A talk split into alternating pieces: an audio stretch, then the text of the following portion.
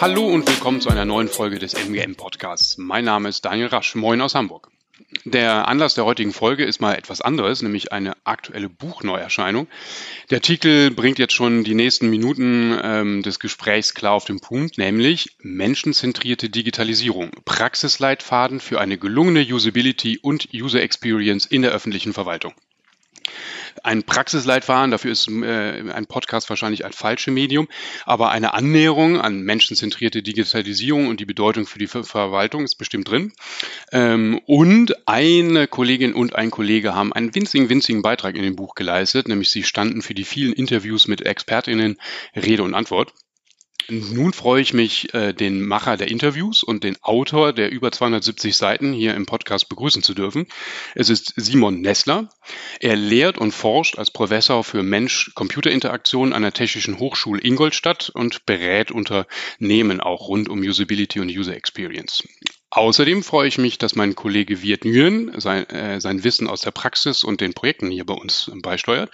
Wirt ist UI, UX Designer und arbeitet an unserem Standort in Leipzig. Hallo und moin zusammen. Morgen, ja, hallo Daniel. und guten Morgen ja, Menschen, menschenzentrierte Digitalisierung ist ein Begriff, der noch nicht so ganz in äh, der Branche angekommen ist. Man liest ihn immer mal wieder in verschiedenen Zusammenhängen. Ähm, vielleicht könnt ihr aus eurer Sicht äh, mal kurz eine Definition versuchen und äh, euer Verständnis beizusteuern, äh, was das heißt, menschenzentrierte Digitalisierung. Gerne auch im, äh, im, im Abgrenzung zum Beispiel zu äh, UUX, also Usability User Experience. Simon, vielleicht kannst ja. du kurz anfangen. Ja, das ist eigentlich ganz einfach. Ähm, Im Englischen gibt's ja schon sehr lange eigentlich den Begriff Human-Centered Design, also menschzentrierte Gestaltung. Und wenn wir das anwenden auf ja, die Digitalisierung des öffentlichen Sektors, dann gelangen wir eigentlich zu diesem Begriff menschzentrierte Digitalisierung. Also an den Bedürfnissen der Menschen ausgerichtete Digitalisierung. Das meint das letztendlich. Und ähm, ja, Usability und User Experience sind natürlich die wichtigen Buzzwords. Die sind letztendlich aber das Ergebnis dieses Prozesses. Und nach meinem Gefühl ist sowohl jetzt bei den Dienstleistern, Herstellern als auch bei der öffentlichen Verwaltung es relativ klar, da kann sicherlich Feed gleich noch ein bisschen mehr dazu erzählen, dass man Usability und User Experience braucht. Aber die große Frage, die sich stellt, ist, wie komme ich denn dahin? Und dafür brauche ich eben den richtigen Prozess. Und deswegen haben wir gesagt, nennen wir das Buch Menschzentrierte Digitalisierung, um eben deutlich zu machen, dass Usability und User Experience eben nichts ist, was wir irgendwie einbauen können, sondern dass es eine Konsequenz des richtigen Prozesses ist. Simon, vielleicht könntest du unseren Zuhörern auch noch erklären, und das würde äh, mich auch persönlich oder das äh, UI-UX-Team hier bei MGM sehr interessieren, wie du menschzentrierte Digitalisierung gegenüberstellst mit Design Thinking, was ja auch ein weiteres Passwort in diesem Bereich ist, und einem Begriff, den ich glaube, aus dem sich menschzentrierte Digitalisierung äh, ausgebildet hat, und zwar der nutzerzentrierten Digitalisierung oder User-Centered Design. So kenne ich das noch aus meinem Studium vor 20 Jahren. Ähm, und diese drei Begriffe schwirren viel im Netz rum und Design Thinking ist ja so ein neuer Begriff, der sehr äh, oft als Buzzword im Innovationsbereich benutzt wird, bei Consultants äh, benutzt wird. Wie stehst du dem gegenüber und wie würdest du sie auseinanderhalten, Simon? Ja, Design Thinking äh, begegnet mir natürlich sehr, sehr häufig. Und die spannende Frage ist dann immer, nach welchem Design Thinking Prozess gehen Sie tatsächlich vor? Also für mich ist Design Thinking eigentlich auch eine Sammlung von verschiedenen Ansätzen und Methoden. Da gibt es irgendwie Hasso-Plattner-Institut, da gibt es irgendwie Stanford. Dann gibt es aber auch noch ein bisschen ähnliche Prozesse, wie zum Beispiel vom British Design Council, diesen Double Diamond Process. Ich würde sagen, all diese Prozesse sind alles menschzentrierte Digitalisierungsprozesse. Es gibt auch noch den Prozess aus der ISO 9241-210. Auch das ist aus meiner Sicht ein menschzentrierter Digitalisierungsprozess. Und dann ist natürlich eine ganz spannende Frage, da gehen wir auch in dem Buch ein, nutzerinnenzentrierte Digitalisierung oder menschzentrierte Digitalisierung. Und nach meinem persönlichen Gefühl hat das OZG den Begriff des Nutzers oder der Nutzerin ein bisschen verbrannt weil nämlich im OZG-Kontext Nutzer die Bürgerinnen und Bürger sind, die Behörden sind und die Unternehmen sind. Und darum geht es uns eben nicht. Uns geht es um Menschen, es geht es um die Menschen, die Software nutzen. Und deswegen haben wir gesagt, Nutzer, Nutzerorientierung ist unter Umständen etwas verwirrend oder irreführend. Und ja, wir sind eben nicht nur Nutzerinnen und Nutzer, sondern wir sind zuallererst Menschen mit Bedürfnissen und dann haben wir eben verschiedene Rollen. Ähm, und deswegen haben wir uns dazu entschieden zu sagen, wir sprechen wirklich von menschzentrierter Digitalisierung. Äh, ist denn die Notwendigkeit so groß oder ist die jetzt erst in den letzten Jahren entstanden, diese Begriffe überhaupt einzuführen? Könnte man nicht einfach sagen, naja, Software gibt's nicht erst seit vorgestern, ähm, auch vor 20 Jahren hätte Software, ich benutze die, das, den Konjunktiv, hätte Software mensch- und nutzerzentriert sein müssen? Warum kommt das äh, jetzt, jetzt vielleicht nicht, aber in den letzten Jahren erst so verstärkt? Das ist eine sehr gute Frage. Also ich äh, zitiere ja in dem Buch gerne dann auch Ben Schneiderman. Und Ben Schneiderman sagte im Jahr 2001, meine ich, The old computing is about what computers can do and the new computing is about what users can do. Das heißt, eigentlich haben wir das seit 20 Jahren schon erkannt. Und für mich ist auch eine spannende Frage, warum hat man es nicht getan, ähm, obwohl eigentlich dieses Bewusstsein da war. Und ich glaube tatsächlich, dass ein Grund ist, dass wir jetzt einfach sehr weit fortschreiten mit der Digitalisierung und sehr viel digitalisieren und auch teilweise analoge Lösungen abschaffen und damit die Defizite, wenn etwas eben im Digitalen nicht funktioniert oder Leute nicht damit zurechtkommen, einfach offensichtlicher werden. Ja, das Elster-Beispiel, was wir ja auch mit Ihnen diskutiert hatten, ähm, ist ja erst dann besonders von Bedeutung und besonders dann werden auch Probleme offensichtlich, wenn ich zum Beispiel keine analoge Steuererklärung mehr abgeben kann. Und das erleben wir eben in sehr vielen anderen Bereichen. Stichwort OZG im Moment auch, dass analoge Dinge ersetzt werden sollen und dann eben wirklich die Erwartungshaltung ist, es muss funktionieren und es muss mich zum Ziel führen, weil es gibt keine andere Alternative mehr. Mhm.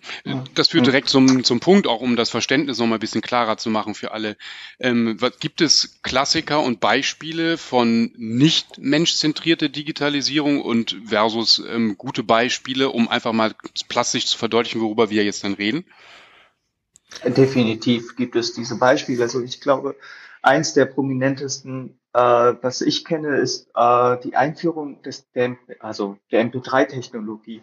Damals äh, gab es die, die kleinen MP3-Player. Ich glaube, viele Leute werden sie inzwischen gar nicht mehr kennen. Aber es war mal wirklich ein Rennen zwischen zwei Firmen, und zwar Apple und Creative zum Beispiel. Creative hat damals ein Produkt rausgebracht äh, namens Zen. Und ähm, was die Leute damals versucht haben zu machen, war im Grunde Creative hat versucht, den, das Radio oder den CD-Player, wie man ihn damals kannte, also mit all seinen Knöpfen zum Vorwärtsspulen, Zurückspulen und so weiter, einfach nur zu verkleinern.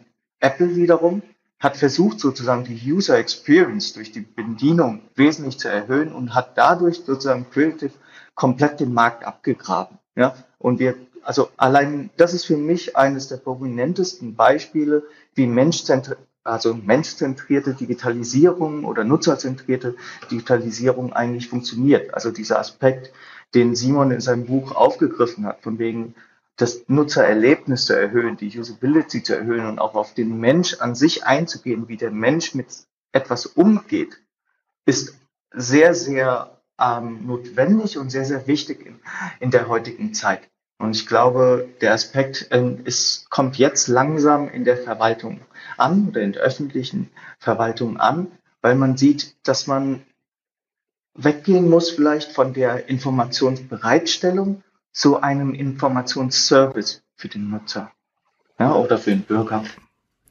Das ist ein super Stichwort, äh, Feed. Ähm, und auch gerade dieses Apple-Beispiel zeigt das sehr schön, dass letztendlich es losging mit einer sehr gebrauchstauglichen Lösung. Das ist aus Perspektive ähm, des Buches die dritte Ebene, dass wir sagen, es ist effektiv, effizient und zufriedenstellend. Ich kann Musik hören. Und dann geht es aber weiter mit den Ebenen, dass es plötzlich auch ästhetisch wird, dass plötzlich auch ein Erlebnis generiert wird und dass dann im sechsten Schritt auch ein Service entsteht. Und das ist das, was Apple heute tatsächlich tatsächlich anbietet. Sie verkaufen ihnen keine Geräte mehr, sondern sie verkaufen ihnen das Ökosystem und die Services am Ende des Tages. Und letztendlich ist mein Gefühl, dass in der öffentlichen Verwaltung Dinge historisch gewachsen sind und man hat sich einfach historisch an Funktionalitäten erstmal ausgerichtet. Also wenn man menschzentrierte Digitalisierung nicht bewusst in den Fokus nimmt, nicht bewusst von Anfang an die Menschen einbindet in den Prozess, dann macht man automatisch eine nicht menschzentrierte Digitalisierung. Das heißt, die, der ernüchternde Status quo ist im Moment, dass sehr, sehr viele Fachanwendungen, die wir in Behörden haben, nicht den Prinzipien der menschzentrierten Digitalisierung folgen. Alles, was jetzt neu entwickelt wird, da nutzen wir diese Prinzipien sehr stark. Auch im OZG sehen wir deutlich mehr von diesen Prinzipien angewendet. Aber wirklich die große Mammutaufgabe der nächsten Jahre ist aus meiner Sicht, die internen Fachanwendungen genau nach den gleichen Prinzipien zu entwickeln, wie die Frontends für die Bürgerinnen und Bürger. Mhm. Das MP3-Beispiel finde ich auch ganz gut, aber es ist ja noch keine Software. Ähm, wo fängt äh, denn menschzentrierte Digitalisierung an und wo endet sie? Sind es die Softwareoberflächen? Äh, ist es die, die Auffindbarkeit von Diensten? Das wird ja auch immer regelmäßig äh, in, in Studien nachgefragt.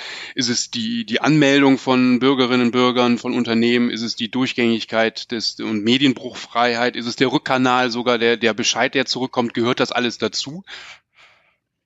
Äh, diese Frage, Daniel, ist sehr schwierig nach diesen einzelnen Aspekten für mich sozusagen auf, aufzuteilen. Mhm. Für mich geht es darum eigentlich, also menschzentrierte Digitalisierung, und ich glaube, Simon hat das in seinem Buch auch ganz gut beschrieben, da geht es darum, Lösungen, also digitale Lösungen bereitzustellen für, äh, für den Bürger, für den Nutzer. Ja, und die Lösung geht hier nicht, also wenn ich als Bürger mich irgendwo also was möchte ich denn als Bürger von der Verwaltung haben? Ich möchte, ich brauche einen Antrag ähm, zum Hausbau. Ich brauche einen Einwohnermeldeantrag. Und da geht es nicht um einzelne Aspekte wie Auffindbarkeit oder wie Anmeldung, wie Durchgängigkeit und so weiter und so fort, sondern der Haupt-Use-Case ist hierbei der Nutzer möchte diesen Antrag haben. Er möchte einen spezifischen Antrag, er möchte sich dabei sicher fühlen, dass er den Antrag richtig ausfüllt, dass er den Antrag abgeben kann und dass er eine Antwort zurückbekommt.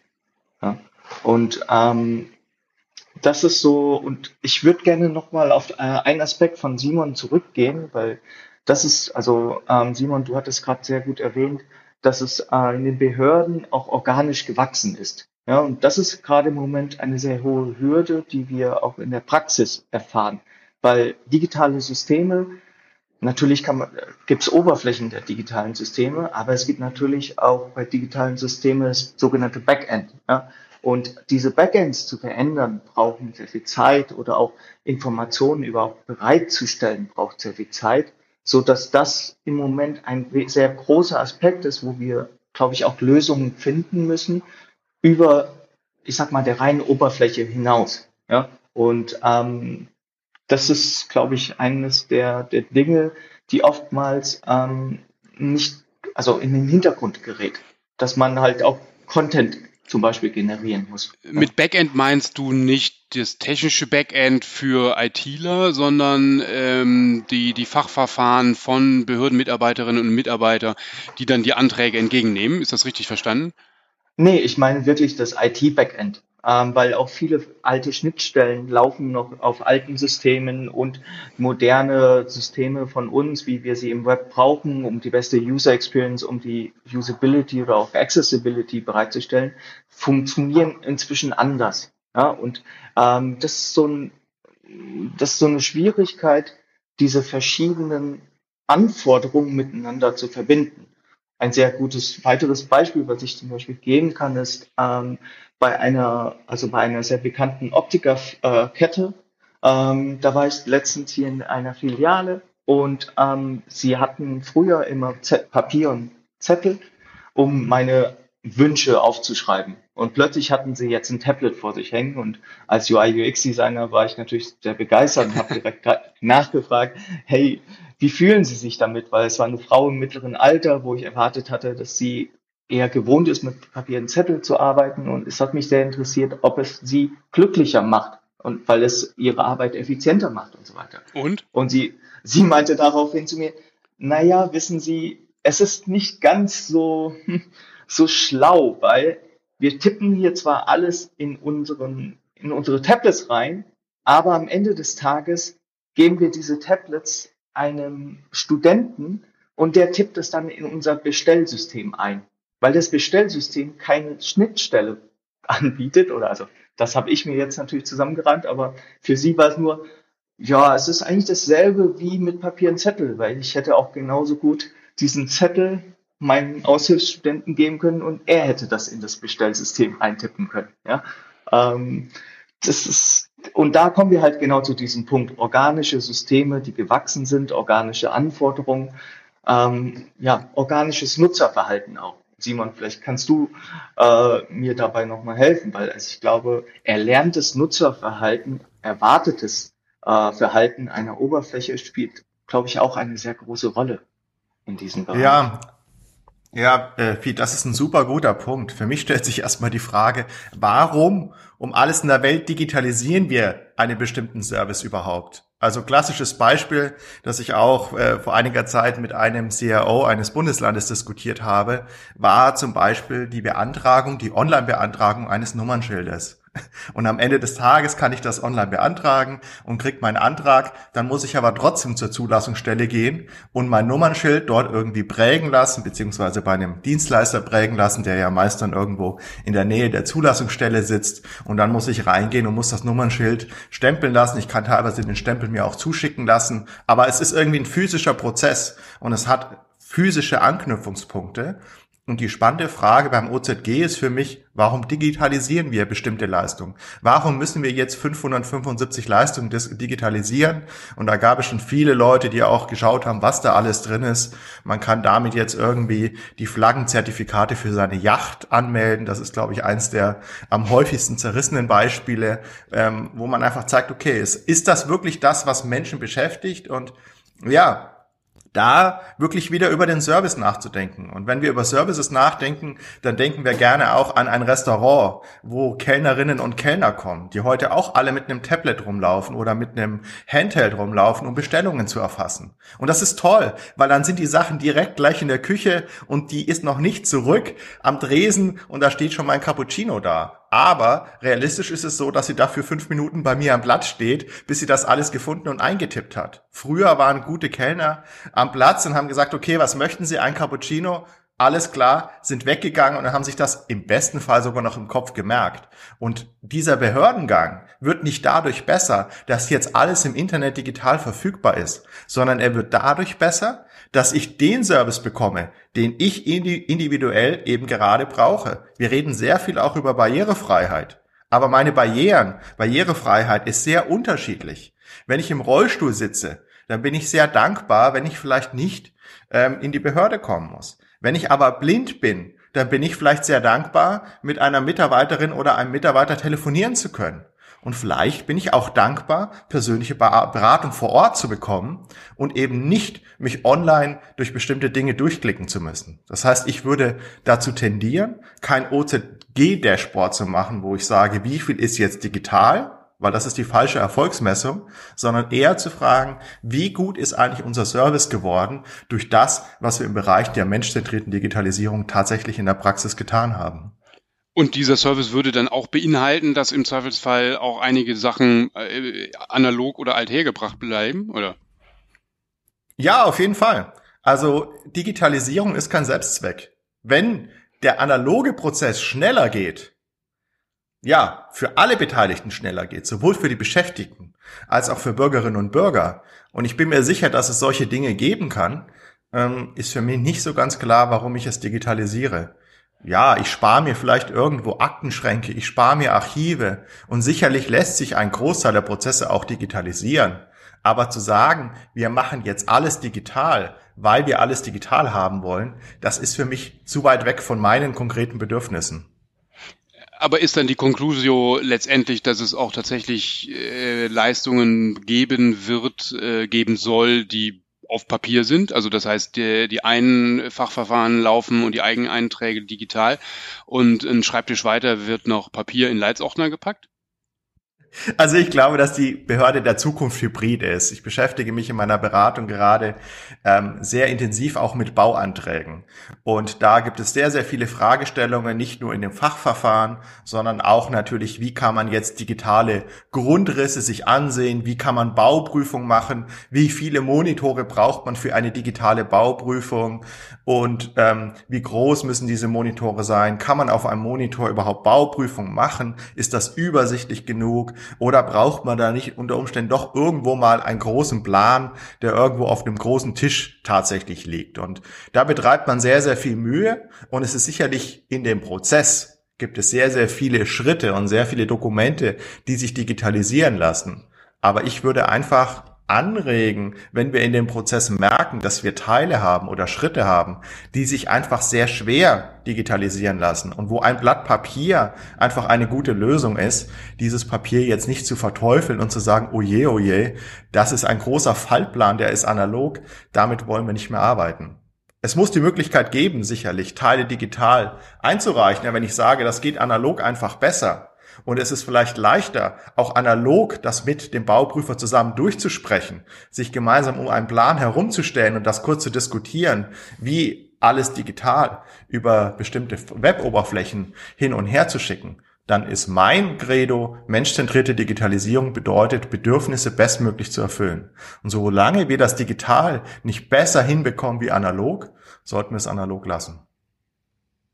Das kann ich nur unterschreiben, Simon. Also ähm, ja, also und ich denke, diese Diskussion um die menschenzentralisierte Digitalisierung muss in die Hinsicht, also muss in die Richtung von assistierenden Systemen bei, also zu gegebenen Zeiten, zu gegebenen Anlässen sein. Ja, also im Grunde das, was du beschreibst als hybride Verwaltung. Ja. Ähm, aber ich würde gerne nochmal sozusagen zu, den, den Bogen zurück zum Buch ähm, bringen und auch zurück zu einer Frage, die uns hier in der Praxis auch sehr beschäftigt, und zwar ähm, Digitalisierung jetzt mal von Formularen, weil das ist das, womit wir uns sehr oft beschäftigen, geht ja auch über, ähm, geht auch in die Richtung Konsistenz, also Usability als auch User Experience. Da spielt ja Konsistenz auch eine große Rolle. Und ähm, du hattest jetzt schon mehrfach das ähm, Stichwort OZG reingebracht. Und ein weiteres Stichwort im OZG-Bereich ist ja auch das EVA. Prinzip, ja, einer für alle. Also bestimmte Prinzipien, bestimmte Guidelines zu gewährleisten. Wie siehst du da, also oder wie sind deine Erfahrungen bei den Interviews, bei den Gesprächen mit den verschiedensten Leuten? Wie kann man es schaffen, dass man diese Einheitlichkeit hält? Weil ich denke, also ich habe mich da sehr tief mit, damit beschäftigt und ähm, die, es gibt ja auch eine Seite, die das EVA-Prinzip erklärt. Es gibt Beispiele, äh, der Begriff Designsysteme spielt auch immer eine größere Rolle. Und nichtsdestotrotz beobachte ich ein bisschen, dass es schwierig ist, diese Sachen einzuhalten oder diese Guidelines zu, ähm, diese Informationen zu spreaden, sage ich jetzt mal. Ja? Ähm, wie sind da deine Erfahrungen? Ja, also da haben wir natürlich auch sehr intensiv mit sehr vielen Interviewpartnerinnen und Interviewpartnern zu gesprochen. Also Eva ist, glaube ich, wirklich das aktuelle Thema. Das ist, jetzt gibt es die OZG-Leistungen und jetzt stellt sich die Frage, funktioniert Eva oder funktioniert es nicht? Und was lässt sich denn tatsächlich nachnutzen? Jetzt müssen wir mal ehrlich sagen, EVA ist ja überhaupt nichts Neues. Ja, so haben wir auch Fachverfahren digitalisiert. Eine Behörde hat angefangen und dann hat die Nachbehörde geschaut, okay, was habt ihr da gemacht? Können wir das für uns auch nutzen oder müssen wir das anpassen? Und dann haben sie festgestellt, nee, das passt für uns nicht. Wir müssen es nochmal selber entwickeln. Und deswegen haben wir für die meisten Fachverfahren eine Handvoll Hersteller, die das anbieten, je nachdem, wie Rahmenbedingungen sind, wie vielleicht auch Strukturen in den Behörden sind. Und genau das wird zunächst, oder das ist zumindest meine Befürchtung, dass das auch bei Eva jetzt passieren wird, dass eben Nachnutzung manchmal stattfinden wird und manchmal eben auch nicht stattfinden wird. Und die spannende Frage aus meiner Sicht, das ist das, was du gerade meintest, Feed, was nutzen wir denn eigentlich genau nach? Nutzen wir also ein komplettes Fachverfahren nach oder nutzen wir nicht eigentlich die Konzepte nach? Und wir machen ja immer und immer wieder in jedem Fachverfahren ziemlich genau das Gleiche. Ja. Es geht erstmal um, wer bin ich? Also ich logge mich ein, gebe Informationen über mich selbst und dann sage ich, was möchte ich? Und dann hänge ich wahrscheinlich noch irgendwelche Dokumente an. Und dann gebe ich letztendlich vielleicht noch Anhänge mit dazu. Und da macht es natürlich sehr viel Sinn, hier einfach eine Vereinheitlichung zu haben, diese Komponenten innerhalb der Fachverfahren auch nachzunutzen, sich einmal zu überlegen, wie sieht eigentlich nicht nur das Designsystem aus, sondern wie sehen wirklich vernünftige Mechanismen aus, um eine bestimmte Aufgabe mit Formularen in einer Formularstrecke bestmöglich zu lösen. Und das ist, glaube ich, einfach jetzt der Zeitpunkt wirklich da, sich gemeinsam auch auszutauschen, wie machen wir das denn am besten und sonst erreichen wir keine Konsistenz. Das Problem ist ein bisschen, ähm, dass natürlich jetzt einfach ein sehr hoher Zeitdruck äh, hinter dem OZG mhm. war. Das heißt, alle haben parallel angefangen, diese Antragsstrecken selbst zu bauen. Ähm, nach meinem Gefühl driften die Dinge schon sehr stark im Moment noch auseinander. Und das hat nichts damit zu tun, dass natürlich jedes Bundesland seine eigene Corporate Identity hat, sondern wirklich die Mechanik, wie man und die Logiken, wie man bestimmte Antragsstrecken denkt, sind halt leider einfach sehr unterschiedlich. Und da macht eigentlich die Nachnutzung aus meiner Sicht sehr, sehr viel mehr Sinn, als jetzt zu sagen, ich habe ein komplettes Fachverfahren und das nehme ich jetzt eins zu eins irgendwo anders rüber. Also Nachnutzung nicht nur zwischen den Behörden, sondern Nachnutzung auch innerhalb der einzelnen Länder zwischen unterschiedlichen Leistungen. Das ist, glaube ich, wirklich etwas, was beim EFA-Prinzip noch stark vernachlässigt ist im Moment. Ja, ja. Es hört sich für mich so ein bisschen an, wie das wird den aktuellen Digitalisierungsprozess fast überfordern, weil genau, äh, wie du eben gesagt hast, alle ähm, hecheln jetzt noch dem OZG hinterher und Folgezeit und Folgegesetze. Ähm, also sprich erstmal um ähm, Services zu digitalisieren. Wenn jetzt noch parallel da hinzukommt, genau das, was ihr eben gerade beschrieben habt, ist das ja ein paralleler Strang, der ja vielleicht sogar zu viel sein könnte, oder? Ich denke nicht, dass er zu viel ist, aber ich denke, dass es halt eine Sache ist, die man äh, mit aufgreifen muss. Also so wie Simon äh, das gerade beschrieben hat, es reicht halt nicht nur zu sagen, wir brauchen dieses Prinzip oder wir brauchen dies und das, sondern man muss sich gleichzeitig damit äh, beschäftigen. Also ich würde das mal den, den Querverweis aus dem Consumer-Bereich nehmen. Also auch da hat ja die Digitalisierung ist ja immer auch immer noch am Laufen bei mittelständischen Unternehmen oder und auch da optimiert sich das immer weiter. Ja, und ähm, es ist auch schwierig sozusagen heutzutage mit der großen Verbreitung von Smartphones und von äh, auch speziell in Corona-Zeiten, wo wir vieles digital einkaufen gehen. Auch da werden immer vom Nutzer her viele Vergleiche gezogen oder auch von den ähm, zuständigen Verantwortlichen mhm. werden Vergleiche gezogen. Ja, und so schnell wie wir Systeme und also wir müssen ja auch dabei, für uns ist das Wichtigste zum Beispiel als aus MGM-Sicht die Stabilität. Weil Daten dürfen nicht verloren gehen. Wir sind hier, also es geht um Sicherheit für den Nutzer, das ist eines der obersten Güter. Und so schnell können wir unsere Systeme manchmal gar nicht ändern. Ja, dass es sozusagen so aussieht wie bei Amazon oder so aussieht wie bei der, bei Nike und so weiter und so mhm. fort, ja. Und also ein, das ist, also ich finde es eine sehr, sehr schwierige Sache und ich finde es schon mal gut, dass überhaupt diese ähm, Diskussionen angeregt werden. Und ähm, ich denke, man muss halt dabei das auch einfach also als Big Picture sehen. Ja? Äh, es ist, baut sich Step by Step auf und nur so können wir das irgendwie insgesamt verbessern. Ja? Und ich meine, überhaupt mal OZG zu haben und ähm, die Verpflichtung zu haben oder die, die, den Gedanken zu haben, dass wir mal Sachen digitalisieren für den Bürger, um sie schneller erreichbar zu machen, ist ja schon mal gut. Ja. Und wenn wir dann noch sozusagen die menschenzentrierte Digitalisierung noch als Gedanken, weiteren Gedanken reinbringen können, wäre dann auch der nächste Step. Gibt es für dich eine, eine, eine beste Methode, um zu einer guten menschzentrierten äh, Digitalisierung zu kommen? In der ich Verwaltung denke, natürlich. Ja, in der Verwaltung. Ich denke, man muss sich, also letztendlich sind es die, die Schritte, die Simon ja auch in seinem Buch beschreibt. Also menschzentralisierte, also menschzentrierte Digitalisierung beschreibt er ja in seinem Buch. Da gibt es vier Schritte. Und ich denke, man muss sich in den Verwaltungen mit diesen vier Schritten auch auseinandersetzen. Und zwar, was will der Bürger? Was will ich machen? um daraufhin eine Lösung anzubieten.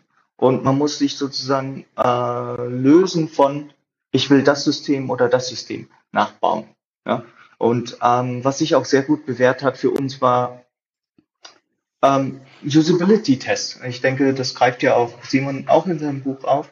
Usability-Tests, und zwar sprechen wir gar nicht hier von quantitativen Usability-Tests, sondern von qualitativen. Also es ist ein, in, bei zwei unseren Projekten war es ein richtiger Augenöffner für den Kunden, als er gesehen hat, wie Nutzer mit seiner Software wirklich umgehen. Ja, ähm, weil man hat, man kennt das ja, also egal ob als Designer oder als Konzepter, äh, man hat eine spannende Idee oder man hat hier mal und dort was ähm, Cooles gesehen und möchte es sozusagen in seinem Projekt äh, einbinden. Um dann aber zu sehen, oh, der Nutzer versteht das überhaupt nicht. Ja, und so erging es auch uns ähm, mit zwei unserer Kunden.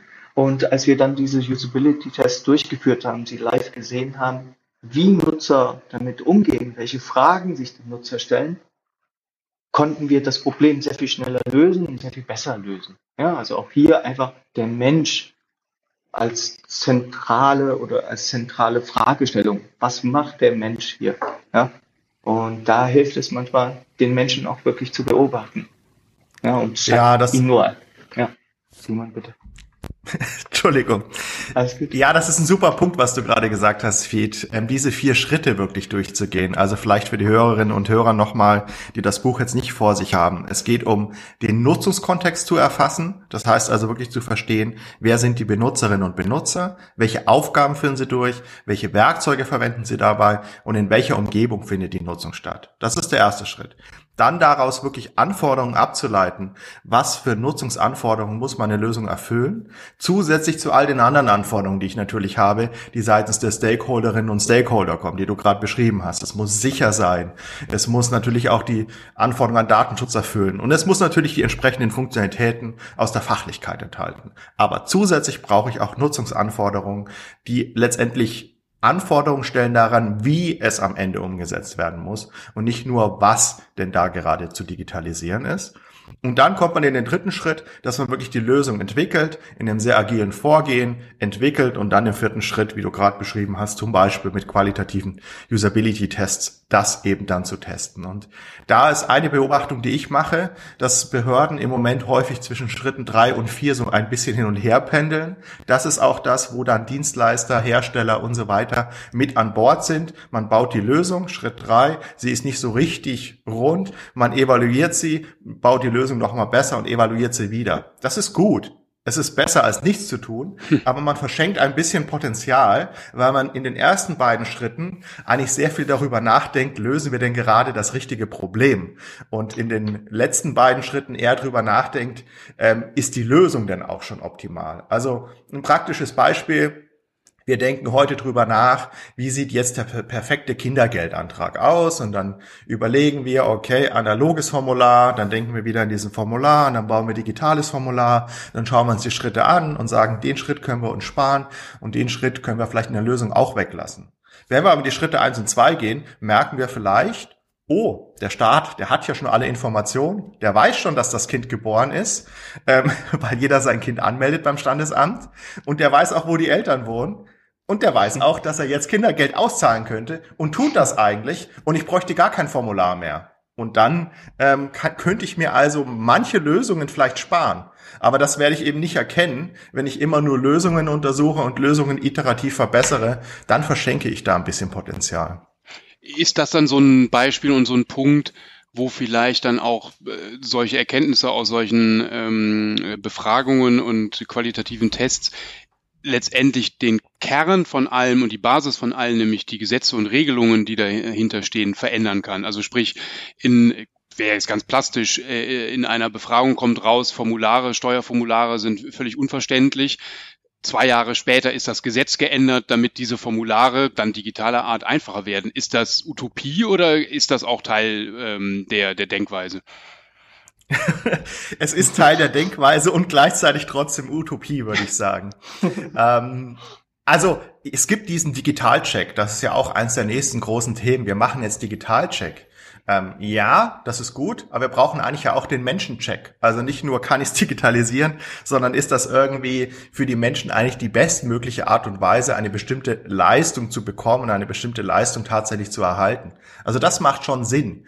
Ähm, und es macht eben auch Sinn, in diesen ersten beiden Phasen als Behörde nicht zu sagen, ja, das kann ich selber und dann mache ich am Ende der Phase zwei meine Ausschreibung und dann geht das Ganze raus, sondern eigentlich haben ja gerade die Hersteller und die Dienstleister durchaus auch Know-how in dem Themenfeld User Research, also das wäre so die erste Phase und könnten da Behörden auch dabei unterstützen. Also das war mit eines der häufigsten Rückmeldungen, die wir in den Interviews hatten, dass eigentlich alle gesagt haben, wir würden uns eigentlich wünschen, dass die Behörden uns viel früher mit ins Boot nehmen würden. Dass sie nicht erst, wenn sie eine Lösung bauen wollen, auf uns zukommen, sondern bereits auf uns zukommen, wenn sie ein Problem haben und wir gemeinsam überlegen, welche Lösung wir eigentlich brauchen. Weil das ist natürlich genau auch die Herausforderung des Vergaberechtes. Ja, dass ich sage, ich muss eigentlich die Lösung schon beschreiben.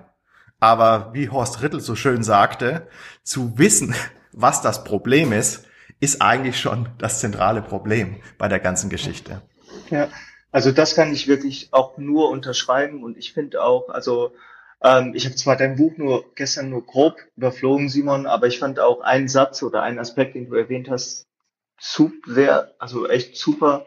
Und zwar, dass man auch für diese ersten beiden Schritte die Experten an Bord holen muss. Ja, weil oftmals, also wie, wie am Anfang erwähnt, also Design Thinking ist ja so ein Buzzword oder auch, also auch menschzentrierte Digitalisierung ist ja ein Buzzword. Aber zu wissen, wie man das anwendet, welche Methoden wann man, wann man wann anwendet, das ist super wichtig und auch einfach, äh, dass man sozusagen Leute, die ähm, auch sozusagen an Bord holt, die sich in den Nutzer versetzen können, ja, um da, um daraus sozusagen geeignete Lösungen äh, zu erstellen. Ähm, das wollte ich einfach hier nochmal in den Vordergrund stellen und, ähm, oder auch hervorheben aus dem Buch, weil ich das wirklich ein, eine Top-Aussage fand. Da vielleicht noch eine Ergänzung zu, da vielleicht auch eher ans Bundesinnenministerium gerichtet von meiner Seite, ähm, die ja sehr stark versuchen zu beschreiben, wie man das tut. Also im OZG Service Standard dann so wunderschöne Formulierungen haben, wie dass man es intuitiv machen soll, dass man es einfach machen soll, dass es aber schwierig ist, Dinge einfach zu machen. Ähm, aber meine Erfahrung aus den Interviews ist wirklich, die Menschen, sowohl bei den Dienstleistern als auch in den Ländern wissen, dass sie Usability und User Experience brauchen, dass das essentiell ist, und zwar sowohl für Bürgerinnen und Bürger als auch für die Beschäftigten. Aber was wirklich fehlt, ist dieser fachliche Support. Sei es, dass es irgendwie wirklich eine Bundesagentur gibt, die das dann tatsächlich unterstützt, begleitet oder dass es seitens des Bundes einfach explizit auch Geld dafür gibt, sich die Beraterinnen und Berater tatsächlich ins Haus zu holen. Wir haben auch mit kleineren Kommunen gesprochen und ja, die kämpfen irgendwie an allen Fronten. Da gibt es zwei Leute, die irgendwie nicht nur Digitalisierung, sondern auch IT machen. Ja, da braucht man Support, da braucht man Unterstützung ähm, und zwar wirklich in finanzieller und personeller ähm, Hinsicht. Und das ist eigentlich das, das Entscheidende. Nicht nur jetzt Wissen zu verbreiten, sondern wirklich auch diese Unterstützung bereitzustellen. Und ähm, das ist etwas, was wirklich auch noch etwas fehlt im Moment. Braucht es diese Kompetenz dann vielleicht auch in den Behörden? Vielleicht jetzt nicht in der kleinsten Kommune, aber äh, übergreifend?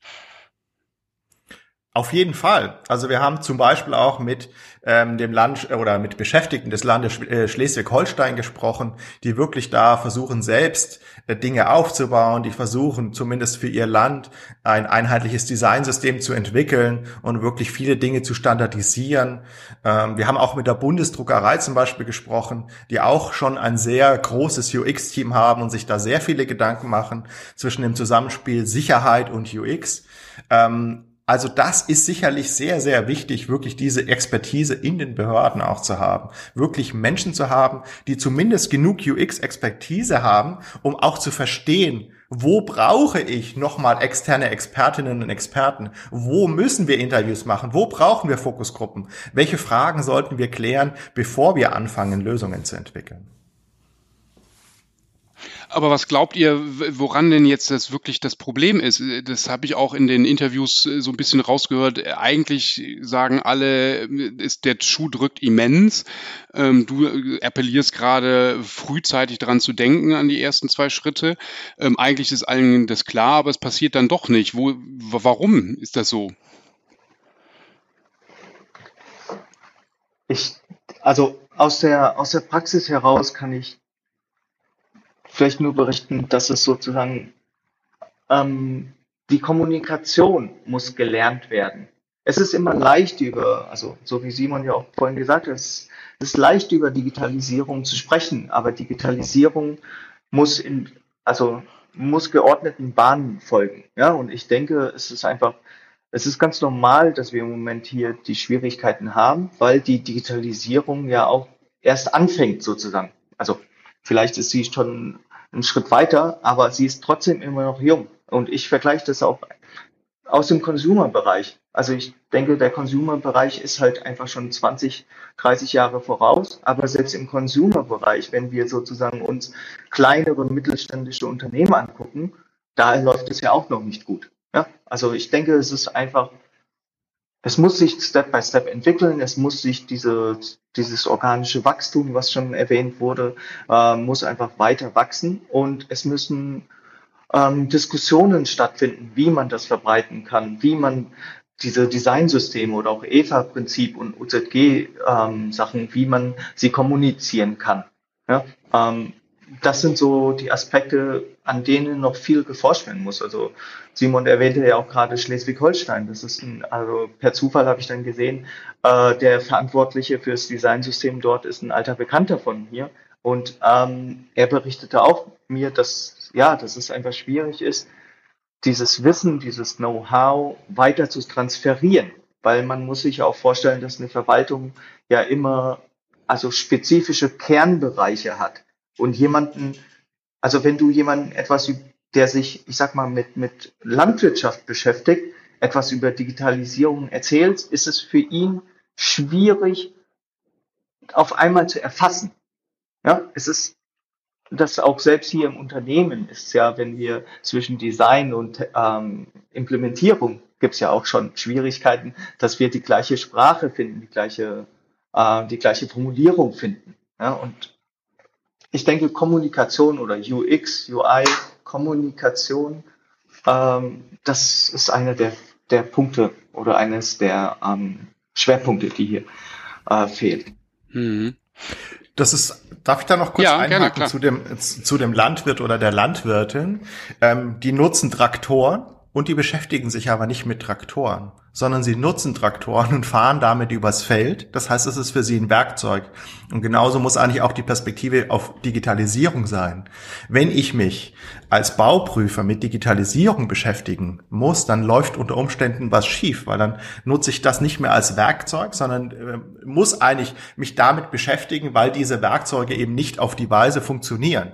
Das heißt, immer wenn ich als Bauer oder als Bäuerin unterm Traktor liege, um den zu reparieren, dann läuft ganz offensichtlich etwas schief. Und genau das ist mhm. eigentlich der Status quo bei der Digitalisierung. Und da wäre tatsächlich, ich bin eigentlich kein Freund, dass man alles gesetzlich jetzt regeln muss, sondern ich fände es natürlich schöner, wenn diese intrinsische Motivation, die wir jetzt überall sehen, wirklich zu Ergebnissen führt. Aber meine Beobachtung ist, dass sie das nicht tut, weil am Ende des Tages, wenn man eben mit Behörden redet, dann sagen sie, ja, Usability und User Experience ist uns wichtig. Aber das bleibt eigentlich ein Wunsch. Und was jetzt wirklich zählt, ist, dass wir diese Kriterienkataloge der BitV abhaken, dass wir bei Barrierefreiheit also alle Aspekte erfüllen, sonst kriegen wir hier Probleme, weil wir gesetzliche Verpflichtungen haben. Und es ist für mich nicht so ganz nachvollziehbar, das schreibe ich ja auch im Buch. Barrierefreiheit ist sehr, sehr wichtig. Aber Softwareergonomie ist genauso wichtig. Und wenn ich nur auf Barrierefreiheit schaue, dann werde ich auch kein barrierefreies System bekommen, sondern ich brauche eigentlich ein System, was zunächst einmal nach den softwareergonomischen Prinzipien für Menschen ohne Behinderung funktioniert auch dafür haben wir durchaus ähm, Verordnungen, aber die sind etwas weiter versteckt. Bildschirmarbeitsplatzverordnung zum Beispiel. Mein Wunsch wäre wirklich, das klarer in den Fokus zu stellen und analog zur BitV tatsächlich auch ein Gesetz zu haben, das Behörden wirklich zu guter Softwareergonomie verpflichtet und dann eben auch tatsächlich konkret beschreibt, wie die Dinge zu messen sind, weil auch ansonsten bleibt es natürlich nur ein Wunsch und ähm, wenn ich ein Ziel habe, dann muss ich es eben auch messbar und greifbar machen. Und das schafft erst den nötigen Druck tatsächlich in den Behörden. Das schafft auch erst die nötigen Budgets, dass wir eben nicht mehr sagen, ja, Usability ist schon auch irgendwie wichtig, aber jetzt müssen wir erstmal schauen, dass wir Datenschutz und Sicherheit und so weiter einhalten, sondern dass das wirklich ein gleichberechtigtes Ziel neben vielen anderen wird. Und dann werden wir da auch, ja, realistisch gesehen in fünf bis zehn Jahren sicherlich deutlich bessere Lösungen sehen. Gutes, gutes Stichwort und eine klassische Abschlussfrage ähm, zur äh, Meinung, wie die, wie die Zukunft sein könnte, wird. Äh, glaubst du, dass es irgendwann mal möglich sein wird, wie am Handy einen Flug zu buchen, am Handy ähm, Verwaltungsdienstleistungen äh, zu bestellen, abzuschließen? Ähm, oder glaubst du, dass du irgendwann, äh, also damit einhergehend, dass du irgendwann arbeitslos wirst? Äh, wie ist deine Zukunftseinschätzung? Ich, ich denke, dass die Zukunft sehr, also ich, ich sehe die Zukunft sehr optimistisch, weil ich denke, warum sollte ich das nicht machen können? Ja, also ich denke, wenn man alles befolgt, was ähm, Simon auch in seinem Buch erwähnt, aber auch sozusagen weitere Aspekte, die wir ja auch hier in dem Gespräch schon erörtert haben, mit hineinbringt, dann sollte dem nichts im Weg stehen. Und ich denke, das ist der einzige Weg für uns, weil siehe jetzt hier diese, diese Krise, in der wir uns in den letzten zwei Jahren befunden haben. Und wir müssen es digitalisieren. Wir können nicht so weitermachen. Mhm. Also kurzfristig gedacht wäre es aus meiner Sicht wirklich wichtig, dass die Schritte, die wir jetzt gegangen sind, ähm, wir nicht wieder zurückrollen, sondern wirklich das, was wir digitalisiert haben, auch nach der Krise erhalten. Ich habe den Eindruck, dass an manchen Stellen wir plötzlich anfangen, bestimmte Dinge jetzt wieder zurückzurollen, Während der Krise ging es ohne Unterschrift und plötzlich geht es nicht mehr. Ähm, also das wäre ein erster Schritt, wenn wir wirklich vorankommen wollen. Und ich glaube auch tatsächlich, dass das OZG natürlich sehr auf die kurze Sicht denkt und gibt ja dieses wunderschöne Zitat, wir überschätzen sehr stark, was wir in einem Jahr tun können, aber wir unterschätzen auf der anderen Seite sehr stark, was wir in zehn Jahren tun können. Und wir haben die CIOs der Länder auch ja in dem Buch gefragt, wie sie glauben, dass die Verwaltung 2030 aussieht. Also wirklich diesen Horizont auf zehn Jahre und ähm, ganz konkret die Frage, ob solche Dinge dann auch am Smartphone gehen werden, hat ein CEO äh, beantwortet. Genau, also das wäre seine Erwartung. Eine andere CEO hat hingegen gesagt, ja, es muss nicht unbedingt am Smartphone sein, sondern mein Wunsch ist eigentlich, dass jede und jeder den Service, den sie benötigen, auf die Weise bekommen, die für die jeweilige Person optimal ist. Und wenn ich eben kein Smartphone nutzen möchte dafür, dann muss ich es hoffentlich auch im Jahr 2030 nicht tun. Aber wenn ich es gerne möchte, dann sollte es eben möglich sein. Und bist du eher pessimistisch oder optimistisch? Ich bin grundsätzlich optimistisch, sonst würde ich kein Buch schreiben. Sehr schön. Prima. Ähm, vielen Dank für das äh, sehr interessante Gespräch. Ähm, wir werden natürlich in den Show Notes äh, den, den, Buchtitel erwähnen, äh, die ISBN-Nummer angeben, ähm, auch die Internetseite zum Buch. Da gibt es dann auch eine Zusammenfassung des Interviews äh, der Kollegin Livia Böhne, Böhme und Sergio Lerena. Ähm, und äh, da ist dann alles nochmal verlinkt. Und äh, ich finde es spannend. Ich bin auch gespannt, was passiert. Ich den, den Rückkanal, den eben erwähnten, ganz, ganz spannend, ob wirklich Digitalisierung auch wirklich die Grundlage ähm, der Gesetze und Verordnungen verändern kann. Da sind wir natürlich auch wieder bei digitaler Gesetzgebung, mit dem wir uns auch beschäftigen, ähm, was da die Zukunft bringt. Auch da sind wir ganz am Anfang. Wir, du sagtest eben, wir sind am Anfang der Digitalisierung. Ähm, da wird noch viel auf uns zukommen. Das Schöne ist ja, dass wir als, als Bürgerinnen und Bürger letztendlich ja auch direkt die Tester sind, äh, um das äh, mitzubekommen, ob es gut ähm, oder schlecht ist. Äh, und dann dann äh, ja, wünsche ich äh, uns allen sozusagen viel Vergnügen bei der Benutzung von menschenzentrierter Digitalisierung. Ähm, sage Tschüss und äh, noch einen schönen Tag. Danke sehr. Danke auch. Vielen Dank. Tschüss.